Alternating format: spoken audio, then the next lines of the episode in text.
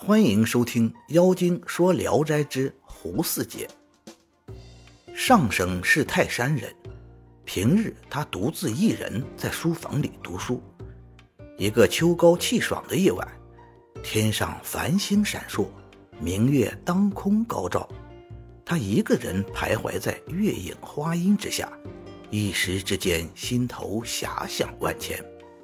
忽然，一个女子跳墙进来，对上生说。秀才，何以这样沉思啊？上生抬头一看，见这女子容貌美丽，犹如仙女，他十分惊喜，急忙拥抱着就进了屋。二人亲密温存之至，女子自我介绍说：“姓胡，叫胡三姐。”上生问她的住处，女子笑而不答，上生也就不再追问。只希望永远欢好罢了。自此以后，胡三姐夜夜来会，从不间断。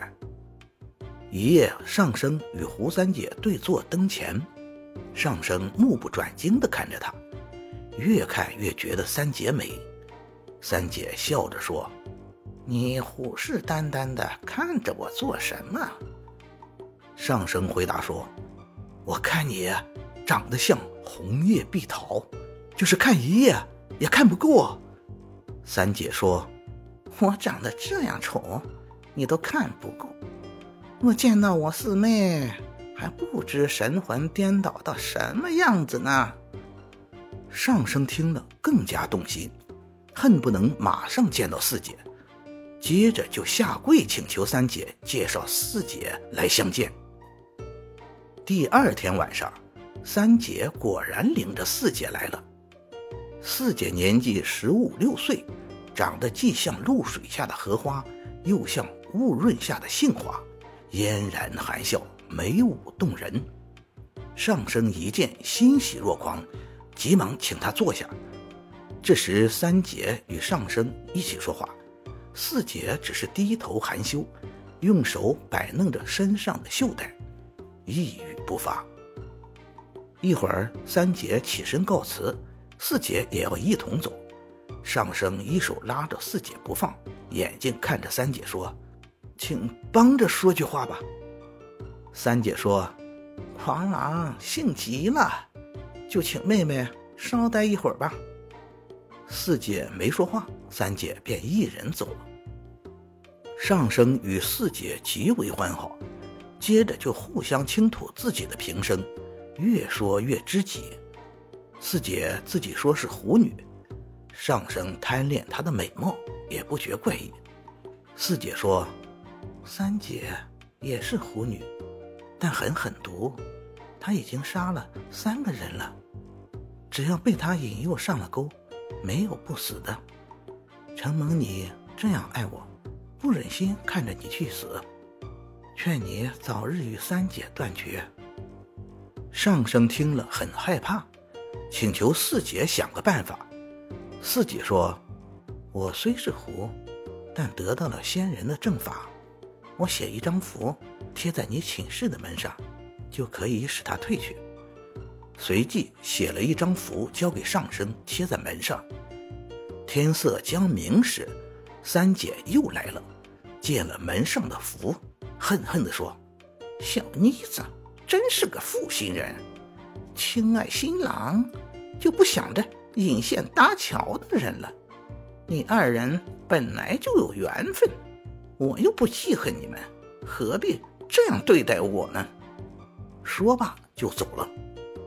过了几天，四姐因为有事要到别处去，与上生约好隔夜再来。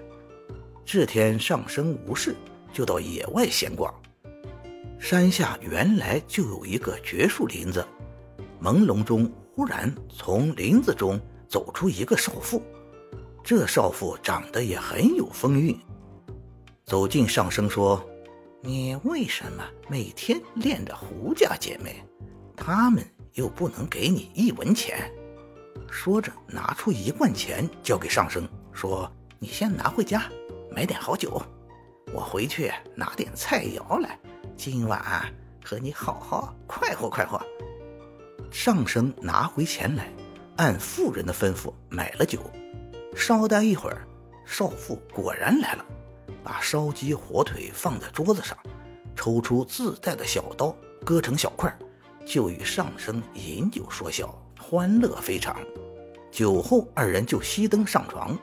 这妇人非常淫荡，直到天明起床。她正穿鞋时，忽听有人声，刺耳一听，人已走入帐幕内。一看是胡家姐妹，妇人一见仓皇逃窜，慌忙中掉了一只鞋在床上。胡家二女追着骂道：“骚狐，怎敢与人睡觉？”说着追了出去。过了一会儿才回来。四姐抱怨上声说：“你真没出息，竟与骚狐匹配，我不能再亲近你了。”怒气冲冲的就要走。上声既羞愧又惶恐，连连认错，态度恳切。三姐又从中和解，四姐才稍稍消了气，又和以前一样相好了。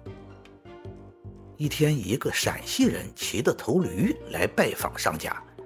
上生的父亲开门后，那人就说：“我是来寻找妖精的，已经找了很长时间了，进来才知道就在你这里。”上父因听这人说话奇怪，就问详情。那人回答说：“小人天天在外周游四方，一年中八九个月不在家。我弟弟在家被妖精蛊惑而死。”我回来听说，非常气愤，决心找到妖精铲除他。我已奔走了几千里路了，一直没找到踪影。现在发现，在你家，不除掉他，你家也将有人继我弟弟之后被害死。这一段时间里，上生与狐女往来密切的事，上父也略有耳闻。听陕西人这一说。心里很害怕，就请闪人进屋，要求快做法除妖。闪人拿出两个瓶子摆在地上，念了很长时间的咒语，就见有四团黑烟分别钻入两个瓶子里。闪人说：“全家都到齐了。”接着拿出猪膀胱蒙住瓶口，捆封得严严实实。上父很高兴，执意留闪人吃饭。上生知道这一切，心里很觉可怜。他走进瓶子偷看，就听四姐在瓶中说：“做事不救，真是个负心人呐。”上生更加心动，急忙去开屏风，但结子很牢固，解不开。四姐又说：“不用费劲了，只要放到坛上的大旗，用旗上的月头刺破猪膀胱，我就能出去了。”上升照办了，就见一丝白气从瓶中冒出，升往天空中去了。闪人饭后出来，见坛上大旗放倒在地，大惊说：“逃走了，一定是公子干的。”他拿起瓶子摇了摇，又贴近耳朵听了听，说：“幸好只跑了一个，那一个活该不死，可以赦免他。”说罢，带上瓶就告辞了。后来，上生在地里看着佣人割麦子，远远看见四姐坐在树下。上生走过去，拉住她的手，安慰她。四姐说：“别后十多年了，今大丹已练成，但还是没有忘记郎君，因此再来看看你。”上生要求他一起回家。四姐说：“我已今非昔比了。”不能再染红尘，以后再见吧。说完就不见了。又过了二十多年，上生正独自一人在家，见四姐从外面来了，便高兴地迎接她。四姐对上生说：“我现在已列入仙人级了，本来不应再下凡尘，但感念你的恩情，特来告诉你的去世之期，你可早做准备。”也不要悲伤，我一定想法渡你为鬼仙，也不会受苦。说罢，即辞别而去。到了四姐说上生将死的那一天，上生果然去世了。上生是我朋友李文玉的亲戚，这事李文玉亲自见过。感谢您的收听，您的支持是我持续创作的最大动力。如果喜欢，请点击关注订阅。朋友们，我们下期再见。